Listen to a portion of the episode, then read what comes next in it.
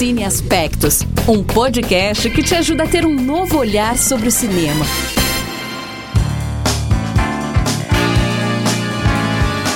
Olá você, seja bem-vinda, seja bem-vindo a mais um episódio do podcast Cine Aspectos.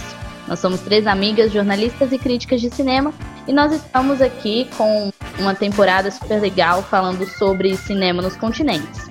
Eu sou a Sara Rodrigues e eu divido o microfone com Poliana Fontinelli e Larissa Lago. E a gente, como você já percebeu, vem falando sobre cinema nos continentes, já falamos sobre as Américas, é, e hoje a gente traz um tema que, assim, é um cinema que muita gente já tem mais proximidade. Então, a gente está tentando aí trazer esses diferentes países, diferentes continentes, onde a gente não conhece muito bem, para tentar aprender e ver que tem coisa legal em todos os lugares. A gente só precisa garimpar e sair um pouco da nossa caixinha. E se você está escutando a gente pela primeira vez, é, como você sabe, estamos todos de quarentena, né? Então, estamos respeitando a quarentena.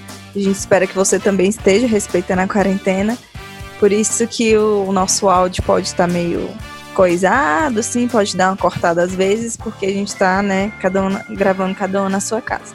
Mas é as medidas que essa, esse tempo pede, né?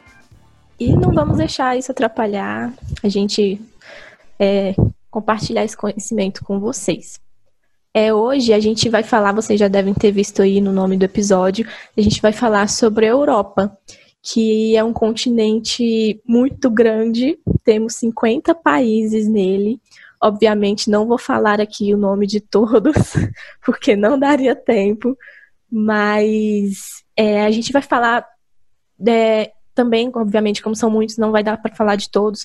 É, a gente escolheu apenas alguns, principalmente ali do nicho que a gente já é mais familiarizado, talvez. Então, eu trouxe algumas é, curiosidades, alguns contextos que a gente não pensa nisso quando pensa no cinema europeu. É, enfim, a Europa ela é o segundo menor continente em questão de superfície terrestre e o quarto mais populoso. Então, é, o cinema europeu ele sempre esteve ali muito junto. Então, principalmente pela proximidade do, dos países, a história deles sempre, desde o início, ela sempre vai ser muito compartilhada e ela sempre vai tentar fugir do padrão hollywoodiano desde o início, daquela fórmula que a gente conhece de Hollywood que segue a jornada do herói. E eles vão sempre tentar não ter uma, uma fórmula e ficar e sempre tentar se misturar uns com os outros, tipo pegar referências históricas de um país ou referências é, se você prestar atenção, a maioria dos filmes europeus tem essa conexão, eles falam de outro país europeu, então eles sempre vão tentar trazer isso. É, e como eles são um continente com uma raiz muito histórica, eles já passaram por duas guerras mundiais, é, vários bombardeios, então ele, o roteiro dos filmes europeus, eles sempre vão trazer é, esse motivo condutor para as histórias deles. A Europa, no Oscar, tem uma presença muito grande desde 1948, que é quando eles surgiram, né, com essa categoria do, do melhor filme internacional, que antes era melhor filme de língua estrangeira. Desde que a categoria foi criada, dos 66 prêmios entregues, 54 deles foram para filmes europeus, sendo apenas tipo, 14 da Itália, a Itália é o país que tem mais prêmio, e 12 na, da França.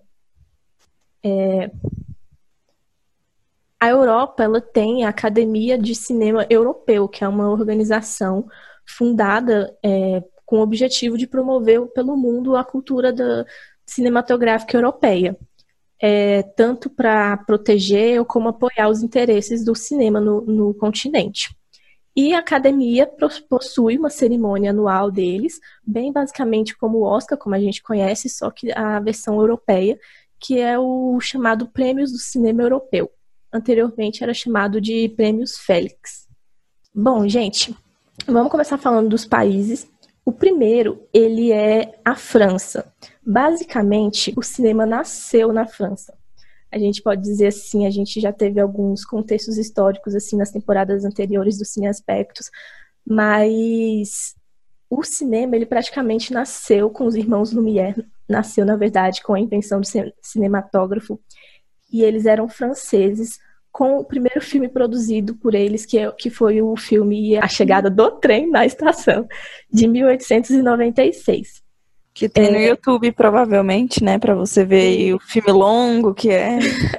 Sim, ele é muito longo, ele tem é 50 segundos. é, se vocês quiserem, vão lá, é uma história super interessante. Enfim, não tem muito, gente, não tem muita história, mas foi o primeiro filme considerado assim, e foi o primeiro também a ser exibido para uma plateia é, de verdade. Nessa plateia tinha um grande nome também do cinema, que é o Georges Méliès ele foi um grande nome aí para nesse início do, do cinema. Ele era francês também e ele era um ilusionista. Então ele sempre ele sabia fazer truques e tal. Então, quando ele se interessou pelo cinema, ele começou a aplicar isso nos filmes dele. É, o filme mais famoso, assim, dele, com certeza quem gosta de cinema, quem já pesquisou, já se interessou, já viu uma imagem desse filme, que é o Viagem à Lua, de 1902, que tem até uma imagem famosa do, da Lua com a navenzinha no olho. Tenho certeza que vocês já devem ter visto em algum momento na vida. E esse filme é do Méliès, como eu disse, um grande inventor. Ele é considerado basicamente é, a pessoa que inventou a ficção científica, por causa dos truques que ele fazia com o ilusionismo. É estimado que o Méliès tenha produzido até hoje mais ou menos 534 filmes durante a vida dele, mas apenas 200 desses foram salvos porque foi bem assim quando aconteceu a, Primeira Guerra Mundial, muitos deles foram perdidos. E, enfim, para não se estender muito, quem tem interesse nessa história do Méliès tem um filme bastante legal que é do Scorsese, que é a invenção de Hugo Cabret. É um filme conta a história do, do Hugo, que é o personagem, mas tem esse plano de fundo que é o Jorge Méliès e esse início do cinema. É bem legal para quem quiser saber um pouquinho mais, fica a dica aí. Eu acho que hoje é praticamente meio que o dia mais importante, não assim mais importante de importância, mas de história mesmo, porque foi na Europa onde tudo começou, né? Onde o cinema começou, como a Polly está explicando agora, na França. Então é bem legal a gente chegar bem no início de tudo. Foi na França, né? Esse movimento todo, todos os grandes inventores, primeiros inventores, que a gente estava falando como os irmãos Lumière e o Méliès, foram, são todos franceses. Então a gente pode considerar que o cinema nasceu lá na França. É, enfim, por conta da Primeira, Primeira Guerra Mundial, a gente vai ver que não só a França, mas todos os países da Europa, eles passaram por alguma crise que afetou muito o cinema também, como a gente já se imagina, né? Eu vou falar de um, de um dos movimentos mais importantes da França, do cinema da França, que foi a Novelle Vague, ou Nova Onda. Ele aconteceu, esse movimento, em 1958, e foi quando novos cineastas começaram a surgir e eles começaram a ter uma reação contrária a Hollywood. Eles queriam se, é, se diferenciar, se distanciar do que já estava sendo feito por Hollywood. E isso levava a filmes é, mais diferentes, mais com uma liberdade estética maior e uma abordagem de temas que eram considerados às vezes tabu na época. Então foi um movimento que marcou muito a França. Um dos principais artistas, cineastas dessa época foram François Truffaut, Jean-Luc Godard e Alain Resnais, que é o diretor do filme Hiroshima, Meu Amor, de 1959, que é um filme bem francês, bem típico francês, assim. É um drama e romance político que vai contar a história amorosa entre uma mulher francesa e um japonês. E esse filme foi um dos grandes ícones assim do cinema francês que marcou bastante a novela vague. É, Rapidinho, Sara quer falar sobre o um filme? comentário. Fala aí. fazer um comentário até antes do filme. Que vocês já podem, já devem ter escutado sobre o Godard na música do Renato Russo, que a Mônica queria ver o filme do Godard. Então, é, já era cult cinema francês naquela época, é, que É. né, tá, tá na música e tal. E quem era meio intelectual já falava, hum, eu gosto do Godard. Então, a Mônica queria ver o filme do Godard.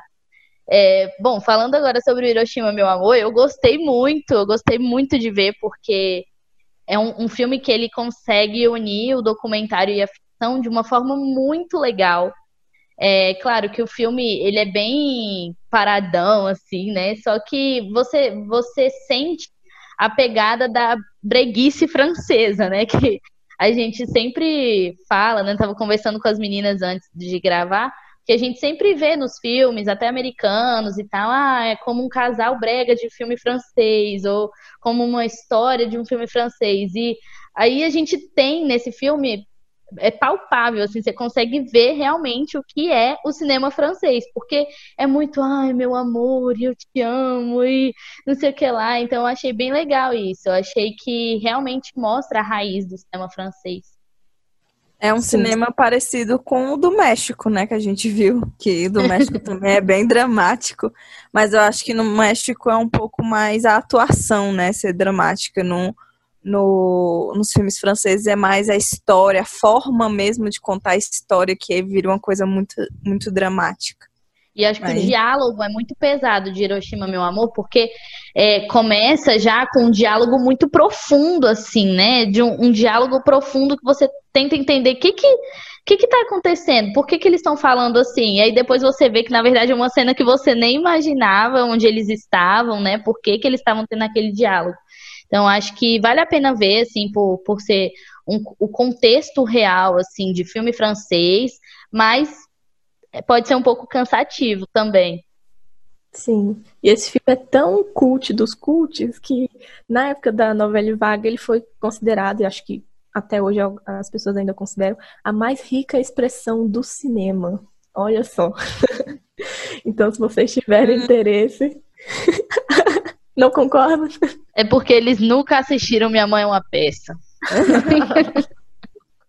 É isso.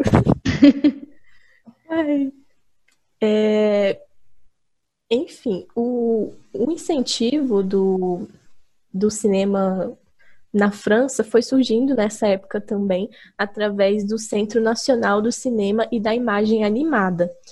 É, é através desse, deste, não sei se é instituto que fala, entidade, sei lá, que, que acontece o maior é, incentivo do, do cinema no país.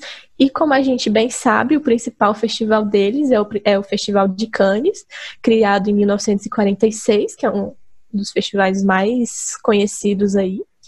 E eles também têm o César, que é a premiação mais importante da- da- do cinema francês, que é- é, acontece anualmente, e a primeira cerimônia deles foi em 1976. Bom, no começo, para ir finalizando o francês, no começo dos anos 2000, eles surgiram com um novo cinema chamado Novo Extremismo Francês. É, a maioria do- dos filmes nesse, nesse cinema, eles foram marcados por violência e por personagens femininas. Só que o problema é que essas, essas, esses elementos, eles sempre serviam juntos para meio que diminuir a mulher e é, elas estavam ali apenas para agradar ao homem, ao, espectador homem, entendeu? Então foi um, um movimento assim que não agrada muito a nós, obviamente, mas que felizmente foi perdendo o E ele teve uma duração, assim, um tempo? Durou de tal a tal ano ou não? Ou ainda tá sabe. rolando? Não, assim, não rola muito, tanto quanto foi no começo dos anos 2000, né? Mas não se sabe ainda, tipo, o tempo certo. Ah, sim. Mas a gente vê, acredita que não tá tanto assim, né? Hoje, graças a Deus. É, e foi bem assim, 2001 também não era só isso que o cinema francês se resumir, porque foi em 2001 que surgiu um filme que até hoje é adorado por muitas pessoas, que é o querido fabuloso. Não, querido não, não, não tá no nome, viu, gente? Ele quer que o nome O Fabuloso Destino de Amélie Poulain, do Jean-Pierre Janet, é, que até hoje foi lançado em 2001 e até hoje é, as pessoas ainda amam ele por conta da personagem, da, da estética, de tudo que envolve ali o filme. É a comédia cult, a comédia romântica cult, né? Como todo mundo fala. Sim. É, porque é francesa, justamente porque ela é francesa, que ela é uma comédia romântica cult. Sim. E tem essa, bem, essa pegada francesa também. Pra quem gosta, é o máximo.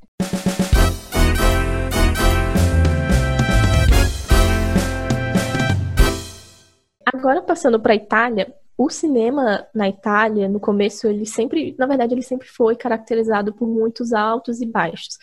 É, e um dos movimentos mais importantes do país foi o neorrealismo italiano, que ganhou força só no final da Segunda Guerra Mundial. É, as características eram aproximação da realidade, é, características que se assemelhavam a um documentário mesmo, só que sempre tendo aquela pegada de ficção. É, esse movimento ele foi como um processo de libertação do regime fascista, como se fosse uma resistência do, dos italianos mesmo.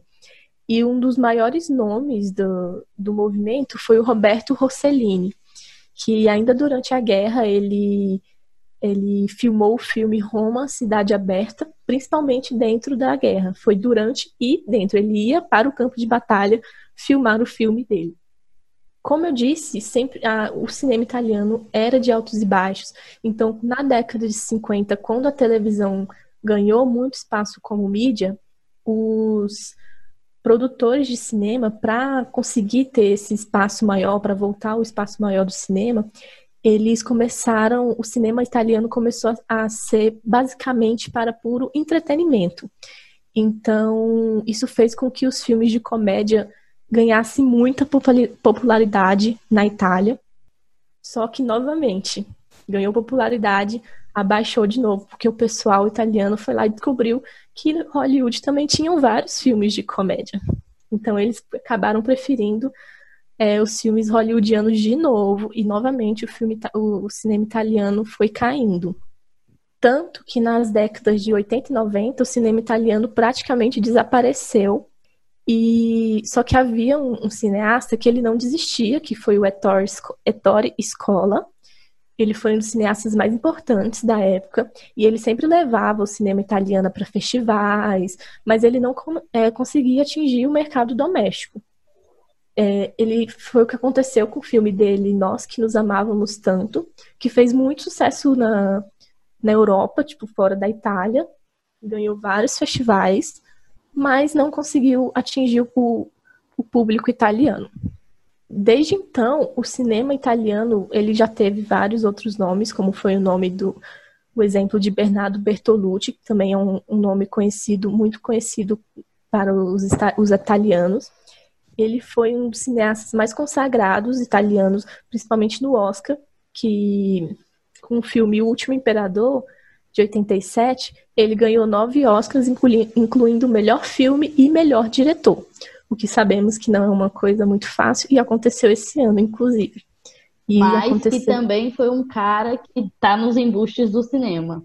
Hum, oh, não sabia. Ele é um embuste do cinema porque ele colaborou aí com a mesma coisa assim do Polanski, né? Ele permitiu uma cena onde uma menina foi foi estuprada praticamente na cena e ele é um dos embustes do cinema, mais um dos meus favoritos, que é Os Sonhadores, é dele. E infelizmente, né? É, olha aí, não sabia. E ele é considerado um dos maiores nomes do cinema italiano, né? Desde então, o cinema italiano vem crescendo e garantindo o lugar de destaque. Como eu falei no começo do episódio, eles são o país, o país que mais ganhou Oscar até hoje. Na década de 90, eles também tiveram, até hoje, eles também tiveram vários outros nomes, como Roberto Benigni, Nani Moretti e Matteo Garrone. E o último diretor de destaque do país é o Paulo Sorrentino, que é um diretor responsável pelo filme A Grande Beleza, que foi ganhador do Oscar de melhor filme internacional em 2014. Foi o último prêmio da Itália na categoria. E desde então, Paulo não, não fez mais nenhum filme, mas ele ficou aí com esse, com esse legado. Que é um filme, assim, que a gente assistiu e não. Dificílimo de assistir, gente.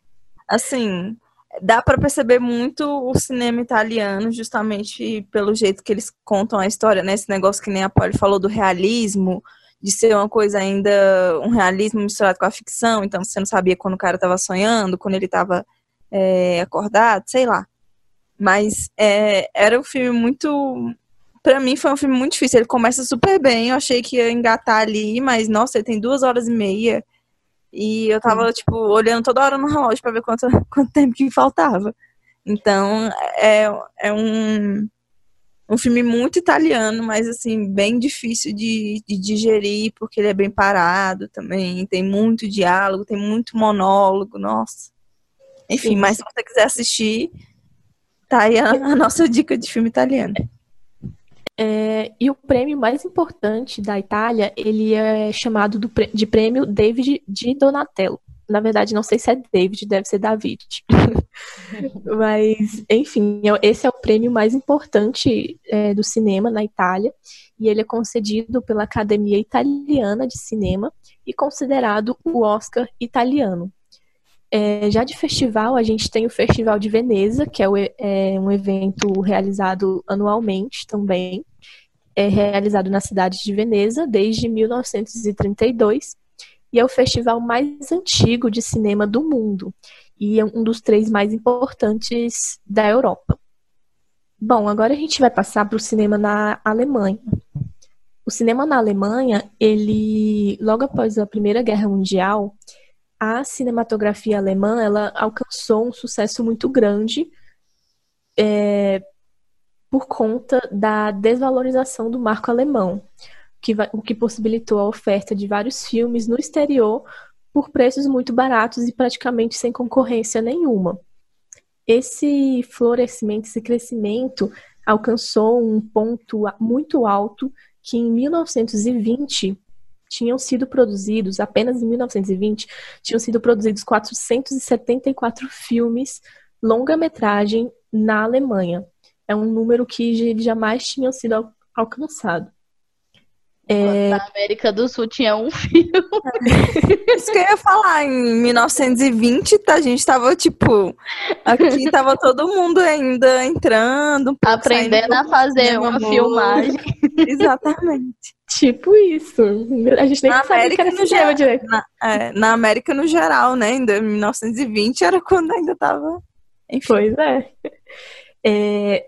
Essas épocas de crise, elas é, ofereceram esse, essas chances grandes para o cinema, para as atividades artísticas na Alemanha, e eles correspondem muito é, a, um, a, a esse desenvolvimento não só econômico, mas social e político também tanto essa ascensão como foi o caso da queda também, como já disse, vou repetir novamente, por conta dos conflitos políticos, o cinema deu uma sofreu essa queda, principalmente, como a gente já deve imaginar, durante o período do governo nazista.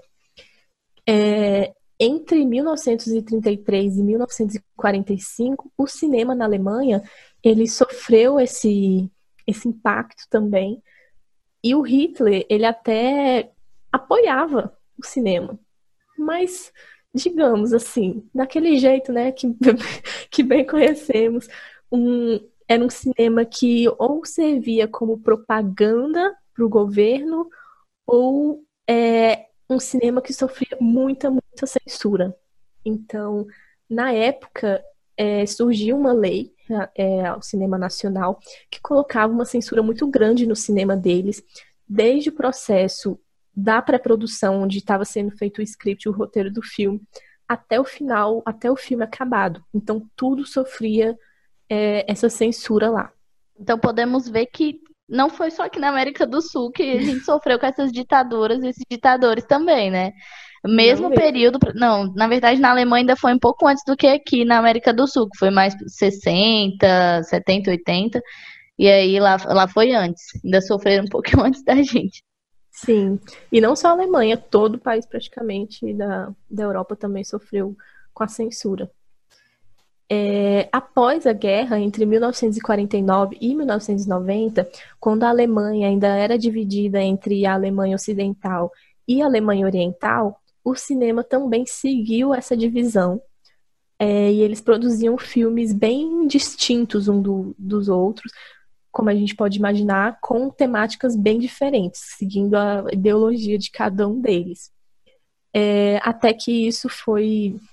É, acabou quando aconteceu a queda do Muro de Berlim. Aí eles foram encontrando um, um consenso ali também no cinema. É, um dos cineastas mais importantes do país foi o Rainer Werner Fassbinder. Por conta dele que os olhos estrangeiros começaram a ter um olhar assim para o cinema alemão, a ter um interesse maior e esse o interesse internacional pela, pela Alemanha dentro do cinema começou a crescer de novo. É, pulando para um caso mais recente, a gente já vai agora para um filme de 2007 que fez bastante sucesso na Alemanha, conseguiu movimentar o, o público alemão, que foi o filme A Vida dos Outros. Ele ganhou em 2007 o Oscar na melhor categoria de filme estrangeiro, internacional, melhor filme internacional.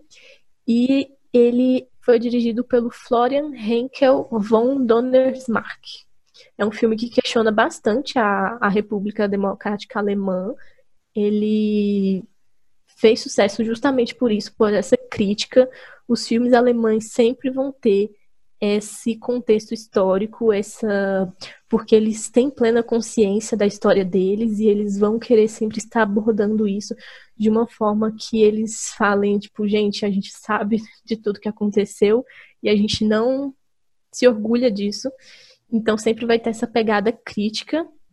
E é um filme que me surpreendeu muito, eu não esperava muito dele, mas é, conta a história de um do governo justamente monitorando, né, o, um escritor para para ver se ele era um traidor, se ele estava ali para fazer parte da resistência ou não.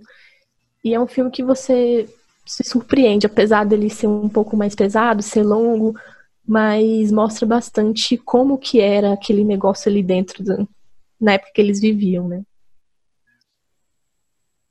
Foi um filme muito que surpreendeu, acho que nós três, né? Porque é, é, ele pareceu bem real, né?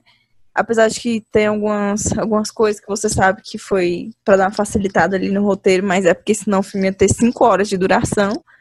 Mas ele é, eu acho que ele é um filme que sabe muito deixar sua mensagem, é, explica muito bem para quem não viveu na época, né? Para quem nem vive na Alemanha, a gente que nunca viveu nada parecido com aquilo, é, ter essa, esse contexto histórico foi bem, foi bem forte a forma como eles contaram, né, como que basicamente como que é um artista preso a uma ideologia, preso a um governo é, ditatorial, né? Então é, é bem bonito, o final dele é muito bonito.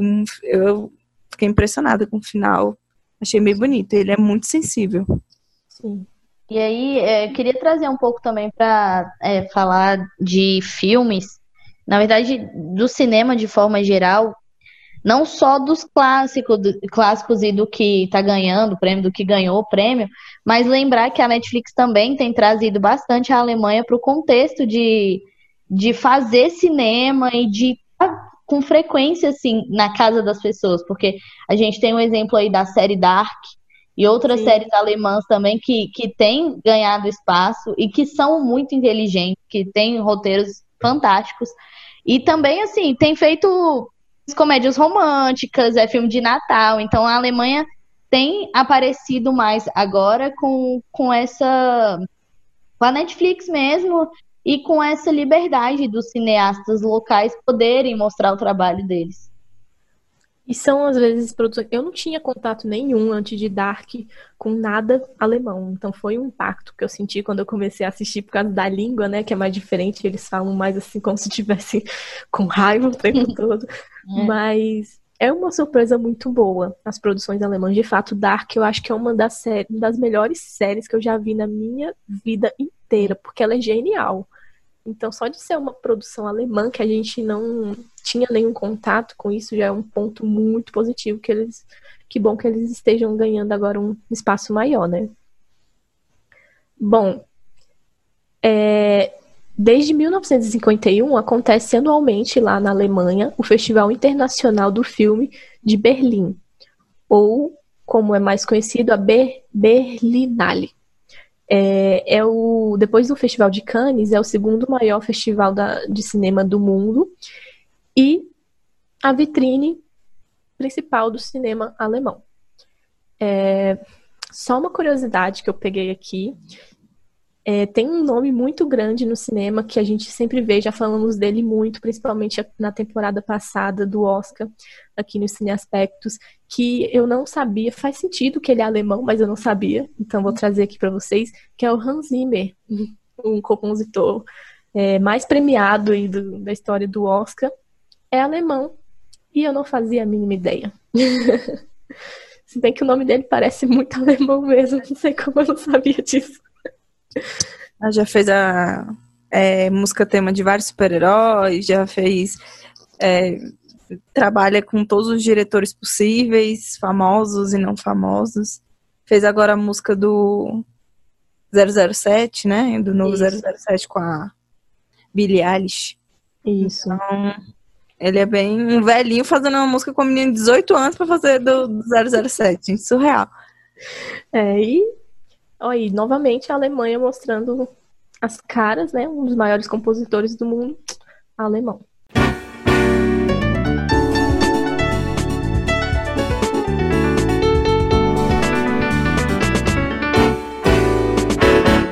É, agora passando para a Espanha, como a gente eu já disse ali no começo, como o cinema foi praticamente inventado pelos irmãos Lumière lá em Paris, é, o fato da Espanha e da França serem muito próximas, este, essa, esse nascimento do cinema na França também dividiu a, a fronteira com a Espanha. Teve muitos artistas espanhóis também que declaravam que eles foram os primeiros a fazer, não sei o quê, justamente por essa proximidade, né? E uma das primeiras aparições cinematográficas na Espanha foi registrada em 1897. Então dá para ver aí que foi justamente ali bem colado na França mesmo. Mas pulando um pouquinho, foi só na década de 50, apesar desse desse ser pioneiro, né, e tal. Só foi apenas na década de 50 que o cinema na Espanha atingiu um esplendor, digamos assim. Foi quando eles conseguiram unir a, as tradições deles com o cinema e, e teve essa fórmula mágica, digamos assim, que a gente conhece, que é um, o que foi o principal momento na, do cinema espanhol. A Espanha, como a gente disse, é, antes com a Alemanha e com os outros países, ela também passou por uma ditadura muito forte, sofreu uma censura gigante.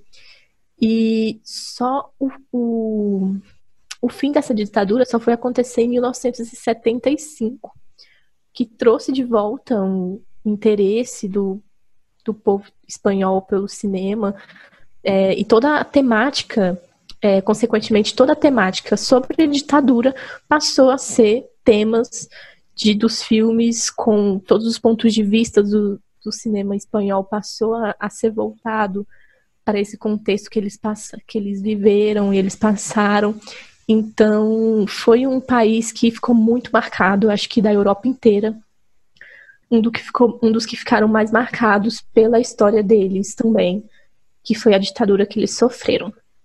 E é um país também muito característico de identidade, né? A gente sempre que a gente assiste algum filme espanhol, dá para saber que ele é espanhol, porque pela identidade dele, pela estética, pelos personagens.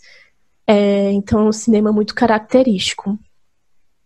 E só uma coisa assim que eu percebi é que, na verdade, nas minhas pesquisas, eu vi que o cinema brasileiro ele teve muita influência do cinema europeu. Então, acho justamente isso que a Sara falou, não só apenas a América do Sul passou por várias ditaduras, mas a Europa também. Então, nisso a gente teve uma, uma similaridade com eles. E a gente pegou, acabou pegando muitas referências do cinema europeu para a nossa história também. Tanto que é um continente que eles falam muito das histórias, do contexto histórico deles, assim como a gente também aqui no Brasil. O diretor espanhol mais conhecido de todos, tenho certeza que vocês já devem ter escutado falar, é muito queridinho nosso aqui também, é o Pedro Almodóvar. Ele é um diretor super premiado, super reconhecido, no, não só na Espanha, mas no mundo inteiro. É, já foi indicado e ganhou o Oscar várias vezes. E ele tem, é um diretor que tem uma identidade muito única. Então, quando a gente assiste um filme dele, a gente sabe identificar tudo ali que ele está colocando, tudo que ele quer mostrar. Então, ele é bem característico. Tem, ele também é um, um, dos diretores responsáveis. Tipo, ele tem uma parceria muito grande com o Antônio Bandeiras. Então, foi um, um cara praticamente responsável por levar a fama, digamos assim, por fazer o Antônio Bandeiras ser reconhecido no, no mundo inteiro, porque antes ele era muito reconhecido na Espanha, mas por conta dessa parceria, o Antônio Bandeiras começou a reconhecer, ser reconhecido no mundo inteiro. É, um dos filmes que a gente trouxe aqui para vocês hoje do Almodova é o Tudo Sobre Minha Mãe. Ele ganhou o Oscar de melhor filme estrangeiro na época, que agora é melhor filme internacional, é, no ano de 2000. E é um filme muito bom, que, como eu disse, traz tudo sobre característica do, do Almodóvar, traz super as características da Espanha em si, como país, como lugar, assim, sabe? Mostra. O que eu achei muito interessante é que mostra uma Barcelona de dois jeitos. Uma Barcelona que a gente não conhece e uma Barcelona que a gente já imagina que seja, né, mais glamourosa, assim e tal. Mas. E é um filme que trata muito sobre questões é, de maternidade de todas as formas. É, de formas que você nem imagina. E é, é muito. Me surpreendeu. É muito bom. Sara, quer falar? Tem... É, fala, Larissa. Ele tem uma, uma pegada bem diferente, né? Assim, é uma história muito original. Ela começa de um jeito e depois ela vira completamente que eu fiquei, gente, o que que tá acontecendo nesse filme?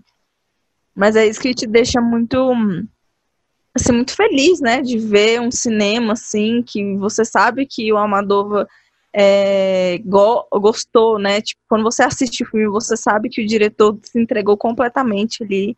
É, eu não vi se ele tinha parte no roteiro, se ele escreveu o roteiro ou não. Também não vi. Mas enfim, é um roteiro muito bom, a direção muito boa, as atrizes são maravilhosas também. Então, é um filme bem. É, de novo, é um filme bem sensível também. Sim. Mas eu acho que é um pouco mais sensi uma sensibilidade diferente do filme da Alemanha. Até porque o assunto é bem, é bem diferente, diferente. também. Mas não tem o Antônio Bandeira. é, nesse não tem. O é do Almodova também. E a Cecília Roth, né, que é a, a atriz, ela é uma das atrizes mais é, importantes da Espanha. Tanto é que ela é super premiada também no prêmio que a Poli vai falar qual que é nos festivais. e a gente tem a Penélope Cruz também, né? Penélope Cruz que também sempre tá assim no é, Penélope do, Cruz do Almodóvar. E é uma coisa também do, do filme, é porque o, de todos os filmes dele, na verdade, que ele sempre aborda a sexualidade, né? De uma forma ou outra, ele sempre vai ter é, esse tema nos filmes e é muito interessante. A exemplo da pele que habito, né? É. E aí eu achei muito interessante a forma que ele abordou a sexualidade dentro do tudo sobre minha mãe, principalmente envolvendo a questão de maternidade junto com o, a, questão da sexualidade. Assistam, vale tá na a Amazon. pena. Isso, tá na Amazon Tá Prime. Amazon Prime. É, e o festival é, de cinema mais importante lá da Espanha é o Festival Internacional de Cinema de San Sebastián, ou apenas Festival de San Sebastián, que ele também é um dos mais antigos da Europa, foi fundado em 1953. Bom, agora a gente vai É, para o eu queria só Unido. fazer um, um- um comentário sobre. eu Também eu gosto de trazer esses atores e artistas e filmes muito da Netflix, porque eu acho que aproxima um pouco mais, né? Já que a gente tá perto. E uma coisa que eu tenho observado muito, porque eu gosto muito de assistir também é filme espanhol. E aí tem uma prima da Larissa, que ela é uma atriz lá da Espanha, uma atriz que tá super na moda. O nome, o nome dela é Clara Lago. E ela Ah. tá em todas, cara. Ela, Assim, minha prima, lembrei quem é. a Clara Lago, ela. Várias vezes eu tava assistindo os filmes e eu falando, cara, essa menina tá nesse, tá no outro, tá no outro. E ela tá fazendo vários filmes assim, ela é super boa mesmo. Alguns filmes que ela fez, ela já fez comédia romântica boba, já fez filme de ficção científica, o Órbita 9, o Gente que Vai e Volta, e uns dois que são muito engraçados, é uma comédia muito engraçada e muito típica é, da Espanha, que é o Ocho Apelidos Catalanes e o Ocho Apelidos Vascos, que são dois filmes da sequência, assim. E é, é muito, muito legal para conhecer, e o trabalho dela é muito bom, então acho que vale a pena conferir. Legal. Fica a dica Acho aí. que outra série que tem na, na Netflix, assim, que tá fazendo muito sucesso agora é Elite, não é? Ela é espanhola, não é? Sim. La Casa de Papel Boa. também. Ela, Casa de Papel também. É, a Espanha tá Então, bombando, né? É, essa- aqui no Brasil, pelo Aqui no menos, Brasil, eles estão bombando. Porque tô- se você entrar no Twitter, você só vê isso. Não precisa nem ter assistido a série pra saber quem é personagem quem e tal. Então é bem legal também, de novo, a Netflix e a Amazon. E eu acho que né? eu já vi até uma, eu já vi até uma pesquisa, esse, o pessoal falando mesmo, o pessoal até de La Casa de Papel, eles falando assim: "Ah, obrigado Brasil, porque nós ficamos muito famosos por causa do Brasil, porque ah, pra- se você for nos Estados Unidos não tem muita gente assistindo assim La Casa de Papel, mas aqui no Brasil é bombástico. Ai, gente, porque Brasil dá ibope pra tudo, né? Mas- O Brasil é feito de fandom. Mas é porque, é, porque a gente é bem mais aberto, né? Estados Unidos é aberto pra nada que não seja em inglês, né? A gente sabe que eles têm uma resistência Exatamente. muito grande a isso. O tanto de gente lá que não deve ter assistido Parasita porque não é inglês. Sim. Sendo que a gente aqui consumiu Parasita loucamente, fez meme, fez tudo, entendeu? É verdade. Isso é uma parte legal da gente. A gente assiste tudo, julga tudo. Sim. Nós acolhemos todo mundo, né? Então, é bom isso. É, agora, é, a gente vai passar para o Reino Unido, que também é, foi muito pioneiro nessa na questão do- da indústria cinematográfica. É, em 1899, teve um inventor e cineasta, que é o Edward Raymond Turner, que desenvolveu os primeiros filmes em cores. Então, prime- o primeiro filme em cor foi de um inglês. Desde o início, que a gente saiba da história do cinema, sempre teve uma competição é, do Reino Unido com os Estados Unidos.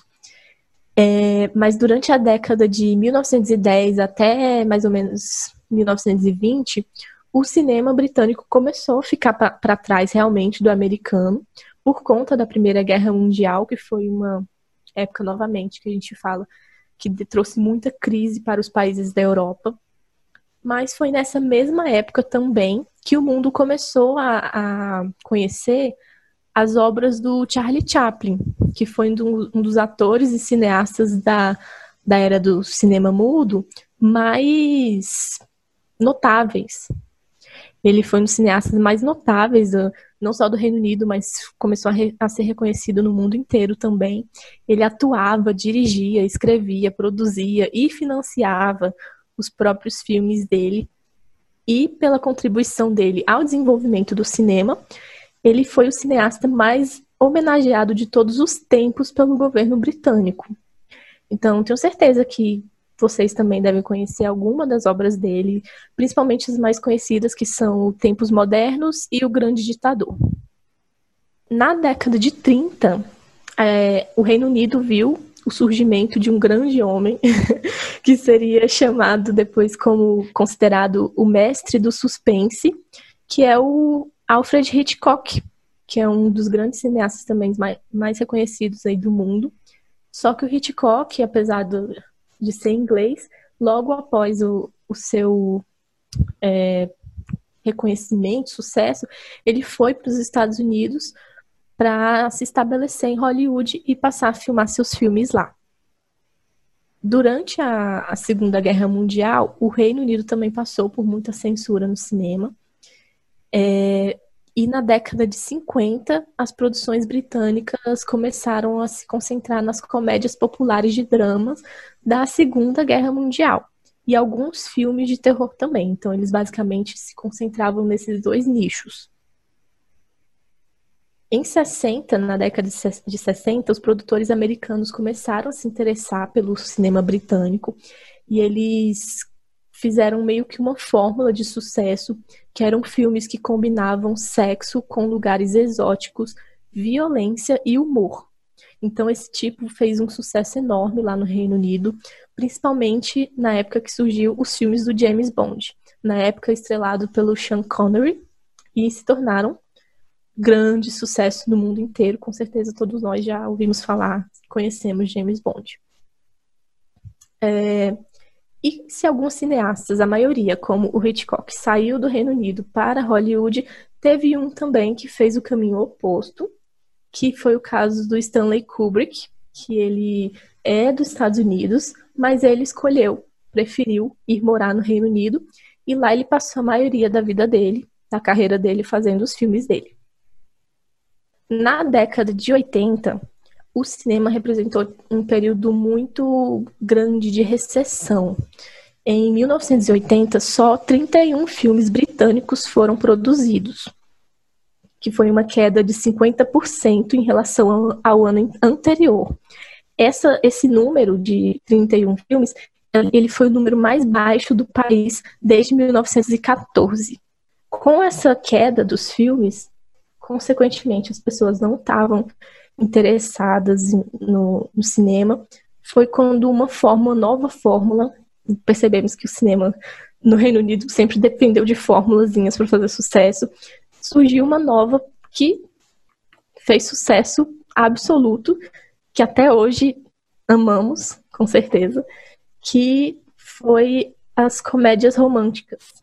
É, na época de 90, elas começaram a fazer muito sucesso, explodiu no cinema britânico.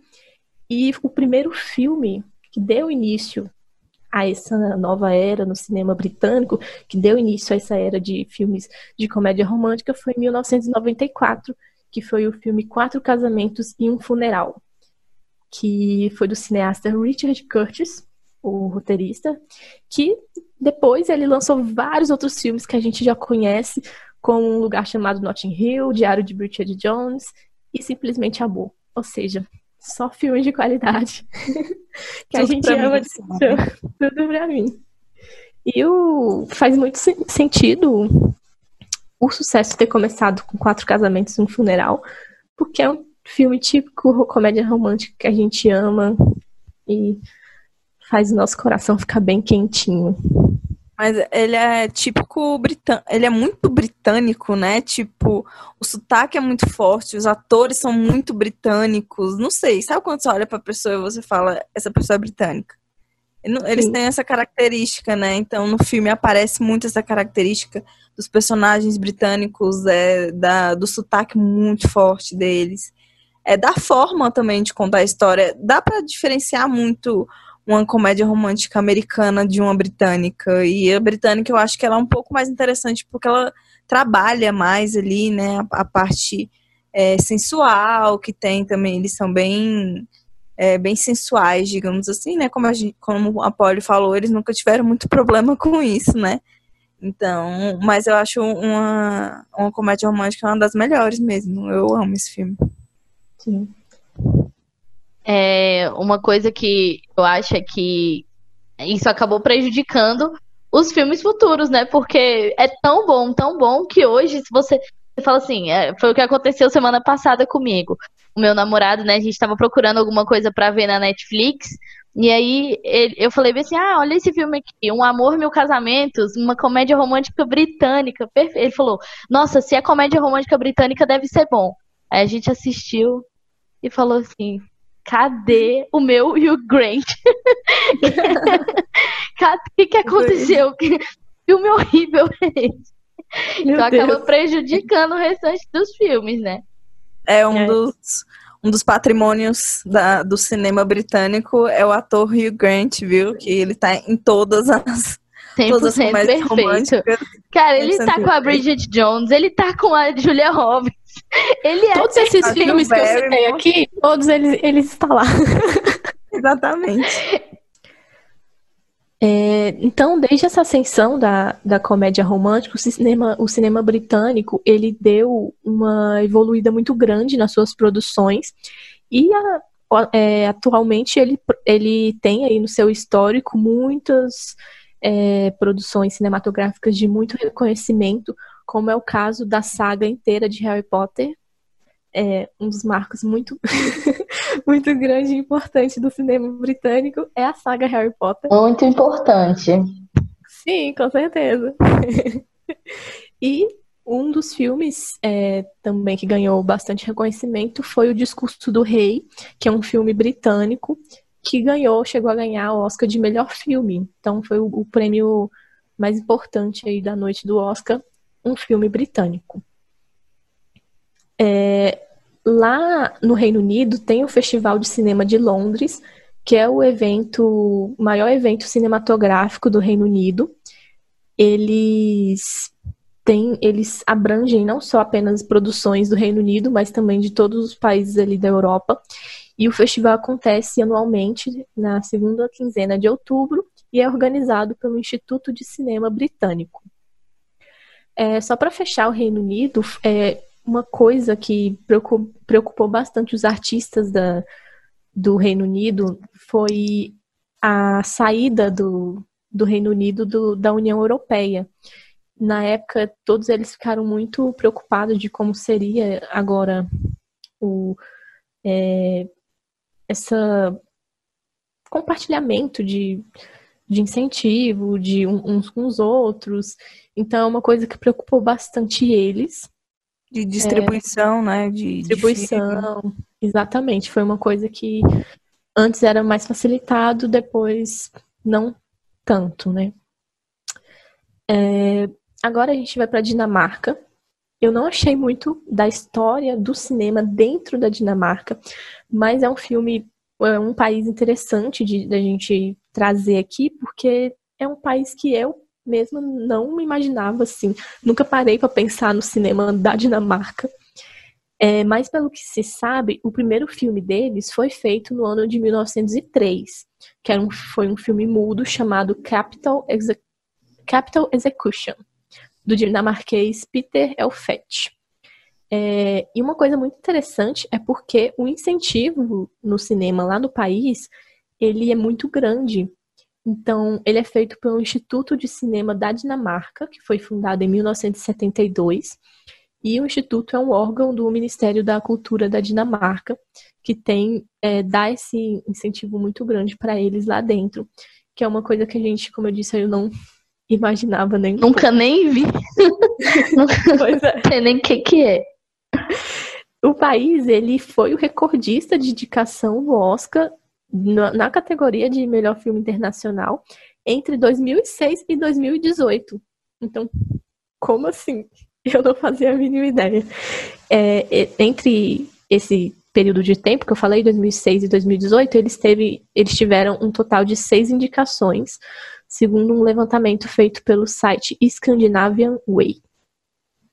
Na Dinamarca, eles se consideram assim é, um país inovador na forma de fazer cinema, segundo eles, né, o que eles dizem, porque eles consideram a forma deles fazerem o cinema muito diferente do, das outras pessoas, a começar pelo fato de que na equipe de produção do, do, do filme, todo mundo tem uma palavra final. Todo mundo. Como a gente sabe, já vimos aqui nas outras, em outros episódios.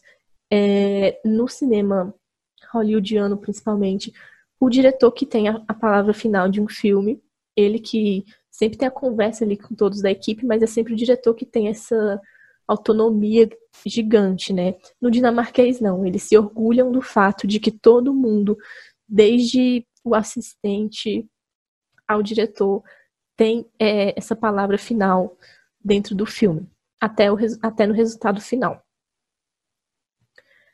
É, o país criou um chamado, uma linha de financiamento de obras cinematográficas chamada Danish Film Agreement, que é uma linha, um financiamento que já ajudou a eles a fazerem diversos filmes de próprios, né, dinamarqueses, que foi inclusive de onde nasceu um projeto chamado Culpa, que é um filme de 2018 do diretor, o diretor é sueco, mas o filme é totalmente dinamarquês, do diretor Gustav Moller. É, e esse filme foi elogiado no mundo inteiro. quando a gente assistiu, a gente ficou super surpresos, porque a gente não imaginava que esse filme seria tão incrível assim.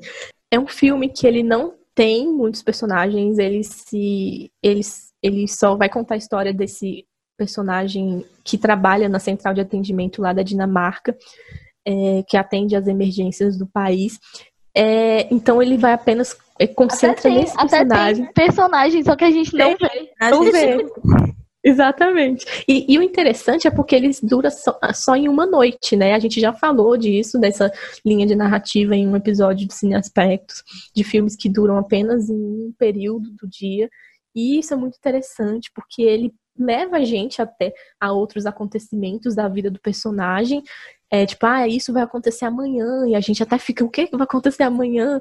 Só que eu até fiquei pensando, será que vai sair dessa noite e mostrar o amanhã? Só que não, a gente descobre o que, que aconteceu, o que, que deveria acontecer, tudo nessa noite, em uma forma de narrativa muito, muito brilhante que eles fizeram. Então, Dinamarca arrasou. Ele é um filme muito muito que consegue te prender, né? É um filme. É como a gente conversou depois que a gente assistiu o filme, a gente conversou. Eu até brinquei, eu falei, é, isso é a prova de que você. Isso é o filme, esse filme é uma prova de que você não precisa de ter 100 pessoas famosas no seu elenco e um filme que dura 3, 4 horas para ser um filme interessante. A Larissa tá um jogando uma indireta. pra quem Porque será? Horas Scorsese. horas Tarantino. Eu concordo, é... concordo totalmente, porque ele, é, ele tem uma hora e vinte, é uma história que te prende super, tem um personagem e a gente fica na beira do nosso do, do sofá, assim, o tempo, o filme inteiro, querendo saber o que está acontecendo. É, eu acho que, que ele é um filme muito, muito bom, porque ele força a gente, a nossa imaginação também, né? Ele Sim. não mostra tudo ali pra gente, tipo, ó, tá acontecendo isso. Então, tipo, ele não mostra o que tá acontecendo. Você tem que imaginar a cena, você tem que criar os personagens na sua cabeça.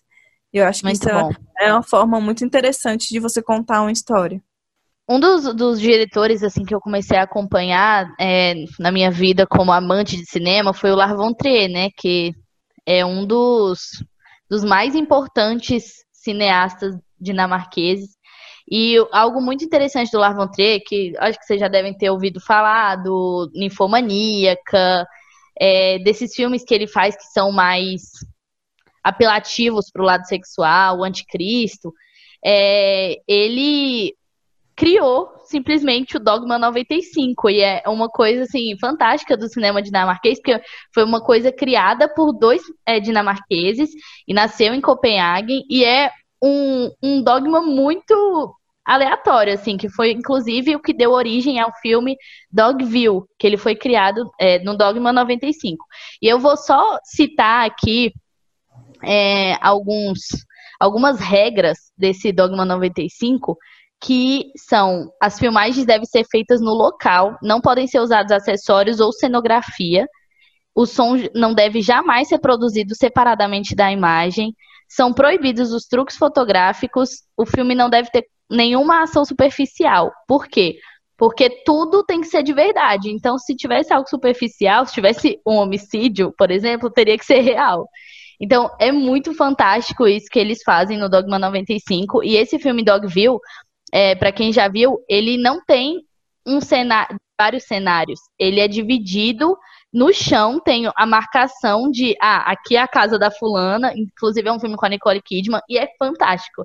Eu acho muito diferente esse, esse estilo, só que, claro, é muito é muito incomoda também, né? Você vendo, tipo, a câmera, é só uma câmera, então você fica meio perdida, assim, que a câmera vai. É, mas eu acho bem legal e é uma inovação também do cinema dinamarquês, então dá pra ver que eles são bem, pensam fora da caixa. Com certeza. É, só pra finalizar falando do culpa que a gente estava falando, é, que o filme foi tão, fez tanto sucesso, foi tão reconhecido, que o jornal britânico The Guardian chamou o filme de, abre aspas, aula de cinema, fecha aspas. Então, esse foi o, o nível do reconhecimento Lacrou. do filme. Sim. é, a Dinamarca sempre aí, a gente não dando bola para Dinamarca, olha só. Pois é. Vamos ficar de olho agora. Com certeza. Já vou abrir lá na Netflix para ver se tem coisas da Dinamarca lá.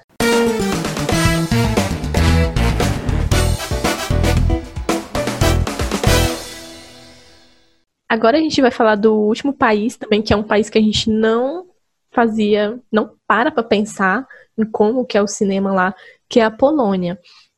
É, segundo os poloneses, em 1983, um químico e fotógrafo chamado Piotr Lebiedzinski. Gente, como é que fala isso? Piotr Lebiedzinski. Dá uma portuguesada aí, tá tudo bem. É aí.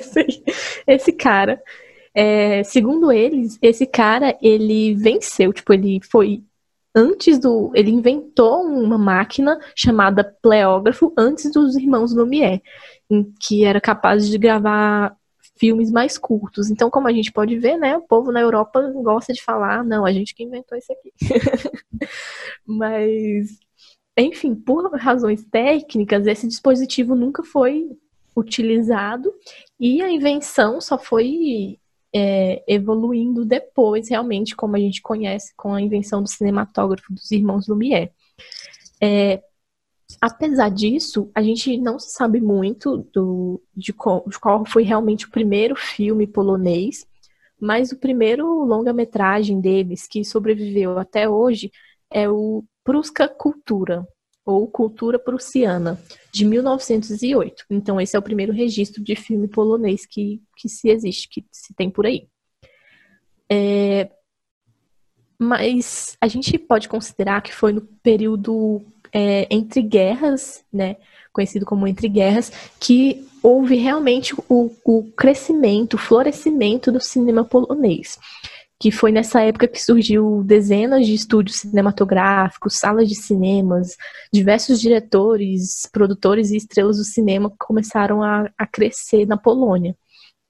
E naquela época, a Polônia também possuía uma das maiores comunidades judaicas do mundo, o que acabou fazendo com que o cinema na Polônia tivesse essa grande concentração de judaicos e fosse desenvolvido o cinema judaico no país.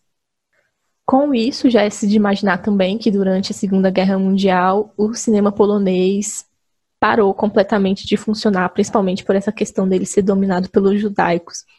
É, e depois desse conflito, então por conta do conflito desapareceu o cinema. Depois do conflito nasceu a Escola de Cinema de Lodz, que foi uma escola que formou um alicerce praticamente do cinema renascido polonês. A escola nasceu em 1948, nesse pós-guerra, então foi justamente no pós-guerra que essa vida artística da Polônia começou a, a crescer de fato e tinha que lidar ainda com muitos rastros de censura, mas eles nasceram justamente nessa forma de quererem se libertar de tudo, de terem o cinema como forma para criar, inovar e se libertar. Essa escola ela segue firme até hoje e ela é responsável por grandes cineastas do país deles, incluindo um nome muito grande também que a gente já citou ele aqui, que é um dos grandes embustes do cinema, que é o Roman Polanski, é, polonês, que é um dos nomes mais famosos do cinema, querendo ou não. Mas ele saiu dessa escola. Inclusive, enquanto estava pesquisando sobre essa escola, eu achei uma coisa que eu, que eu achei muito legal, que a escola convidou ele para ir palestrar lá ano passado e os estudantes da escola protestaram. Não queremos esse cara aqui. então foi uma grande manifestação. Eu amo militantes. Não, mas parece. É incrível como parece que o pessoal do cinema, tipo, que. Que são pessoas mais velhas, né? Que meio que construíram uma. Uma Um legado. um legado, eles ainda insistem no Polanski, tipo, são as pessoas mais novas, as pessoas que estudam, as pessoas mais novas que consomem o, o cinema, que fazem o cinema também, que não querem nada com ele. Tipo, cara, deixa o cara, já que ele não vai pagar pelo que ele fez, deixa ele pelo menos ser esquecido. O legado dele vai ficar aí? Vai, mas parece que eles têm um negócio, né, com Polanski, que, meu Deus do céu, tô, convida ele pra isso, convida ele pra aquilo.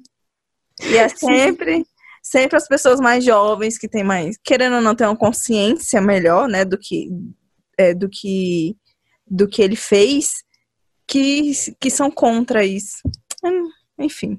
Sim, mas que bom, né? Que esse povo foi lá, manifestou e cancelaram, acabaram cancelando ainda do homem lá. Amei. Ainda bem. Ainda bem. É, então, como eu estava falando, o- como esse período de guerras marcou muito o, o cinema, o cinema na Polônia também, eles passaram a utilizar é, esse contexto como uma forma de fazer cinema que curasse a ferida deles. Então, todas as histórias traziam contextos reais da Segunda Guerra, trazia é, é, histórias que marcassem eles, que relembrassem aquilo, como uma forma mesmo de deles se curarem de tudo que, que passaram. É, em 1956 surgiu a Escola Polonesa de Cinema, que foi um movimento também super gigante no país e influenciado pelo neorrealismo italiano, que a gente já falou aqui. E esse, essa escola ela tinha o objetivo de romper toda a realidade socialista que estava sendo imposta no país na época por conta da influência da União Soviética sobre a Polônia. Então surgiu meio como uma resistência assim que, que de se expressar através do cinema.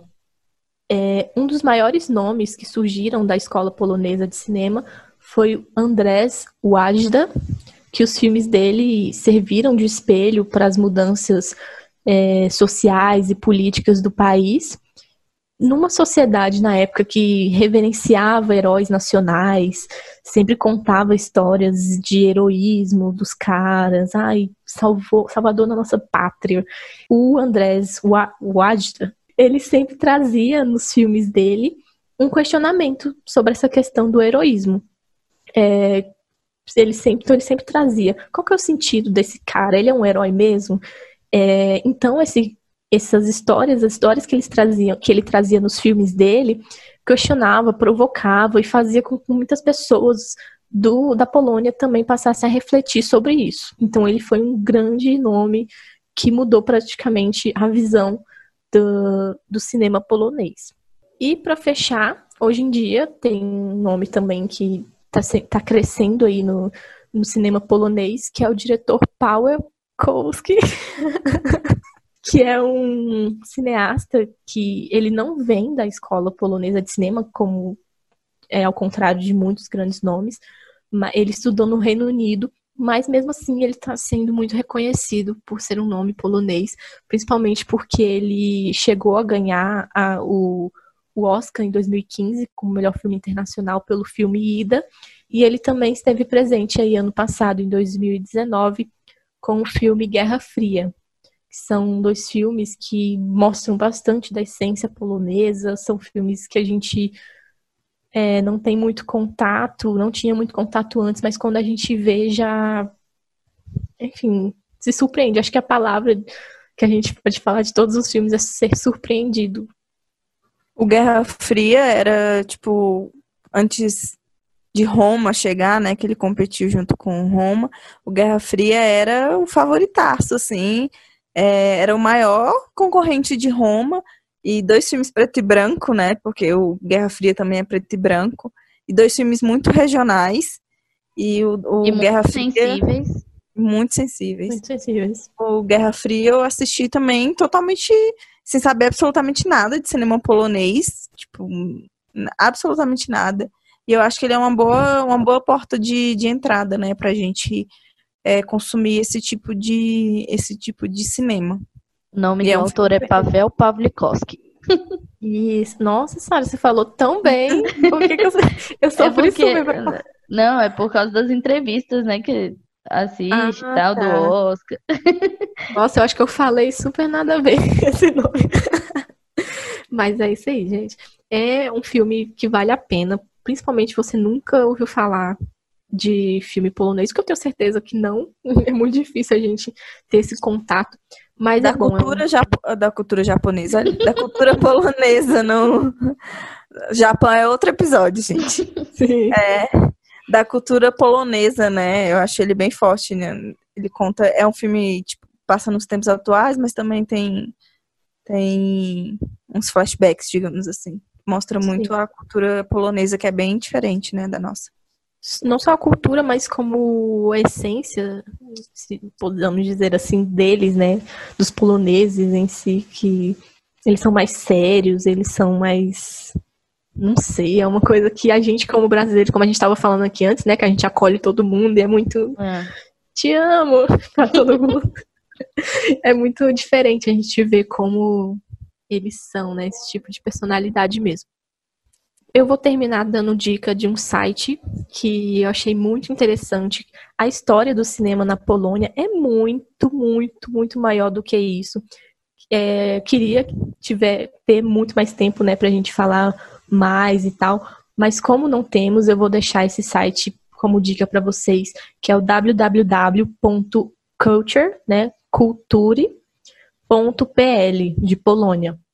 É um site que tem a versão dele em português, Brasil, que é muito bom. Ele conta toda a história do cinema polonês. Tem várias indicações de filmes poloneses lá, contextualizados também com a época, de tudo que eles passaram e tudo.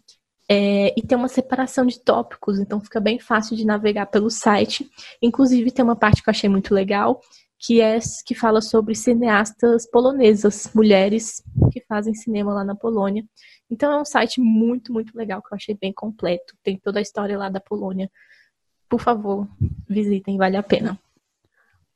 E é muito legal, né? Porque é, a gente vê assim essa questão da Europa de um modo geral. É, falou sobre os poloneses serem muito frios, diferente da gente, forma de cultura, mas é uma coisa mais até do continente europeu, né? Mesmo que a gente tenha ali os italianos um pouco mais calorosos e tal, mas é uma é bem diferente da nossa cultura e é muito importante, eu acho, a gente conhecer o diferente é, e, e aprender, até mesmo porque a Europa foi precursora do cinema, então é muito bom ver como, como começou, ouvir, né, como começou, e hoje a gente ter diversas e diferentes formas de fazer cinema. Então, muita gratidão aos europeus, aos franceses que criaram cinema que deram origem a tudo isso. E muito bom esse, esse episódio, muito completo, explicativo sobre os países, né? Mesmo assim que não tenham os 50 é, países da Europa, que são muitos, talvez depois a gente possa voltar para falar de outros, mas muito completo mesmo e muito bom aprender um pouco sobre a história do cinema no geral e a história do cinema é, na, no continente europeu. Eu acho, eu acredito que a Europa ela consegue se destacar muito, os filmes de lá conseguem se destacar muito, principalmente como a, a, a Polly falou no começo do episódio, por, por ser muito perto um do outro, né? A gente comentou aqui também da América do da América Central, América do Sul aqui também sempre tem essas parcerias, enfim, é, por conta da, dessa fronteira muito perto e também porque é uma, cultu é uma cultura, é uma variedade de línguas, então são várias línguas diferentes para você escutar, para você aprender alguma coisa, e mesmo eles sendo muito, eles sendo muito perto um do outro, é, cada um tem um seu sua característica ali, né? Que eles se orgulham de ter essa característica, eles sempre mostram essa característica no, no, no cinema e e a Polly falou diversas vezes, tipo, ah, eles acham que criaram isso, ah, eles acham que eles fazem o melhor cinema, ah, eles acham... Então eles têm cada país ali mesmo tendo essa coprodução, sendo é, ali vizinhos, eles se orgulham muito da, da, da, é, dessa, dessa história de cinema, né, de artistas que são muito reconhecidos. E eu acho que isso é um, um passo muito importante para a gente valorizar o cinema. É você se orgulhar do que você já fez, é você se orgulhar da sua história, é você mostrar sua, sua história e não é, como uma forma de você não querer repetir, como é na, na Alemanha, né, quando eles mostram Segunda Guerra e tudo mais, é sempre com, com um tom de você não repetir, né, o que aconteceu.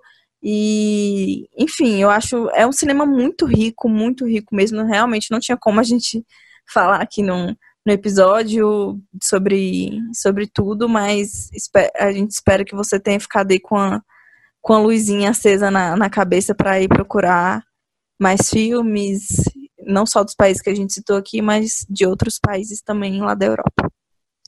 É isso. A gente queria conversar muito mais com vocês, mas é isso. Se vocês tiverem interesse, sei lá, de conversar com a gente mais sobre isso, conta pra gente, que a gente vai ficar muito feliz. Espero que vocês tenham gostado e que vocês estejam se cuidando aí na casa de vocês, lavando as mãos. E não saindo segue a gente. segue, é, não sai de casa. Segue, segue a gente no Instagram e no Twitter, arroba Cineaspectos. E esse, esse episódio ficou um pouquinho, um pouquinho grande, mas é muito, é muito pouco em relação a tudo que a gente tinha para falar, né? Então foi realmente um compilado das coisas mais é, importantes, né? E tudo mais. Então divulga aí para as pessoas, tenta espalhar o máximo de conhecimento possível, porque é isso que a gente está querendo fazer aqui também, o que a gente quer trazer conhecimento, é, a, é agregar mesmo a história do cinema, agregar nas mentes de todo mundo, assim, da gente mesmo, a gente aprende sempre que a gente faz um novo episódio. Então aprenda com a gente, vamos junto, e se você tiver alguma coisa para compartilhar que a gente também não saiba, compartilha com a gente e a gente fala aqui no episódio também. Então, muito obrigada aí pela audiência de todo mundo, obrigada por continuar com a gente até aqui e continue acompanhando o restante da temporada, que, como vocês sabem, não existem só três continentes.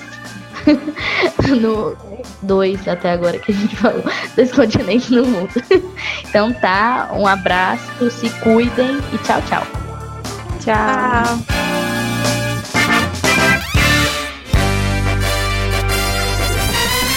Cine Aspectos, um podcast que te ajuda a ter um novo olhar sobre o cinema.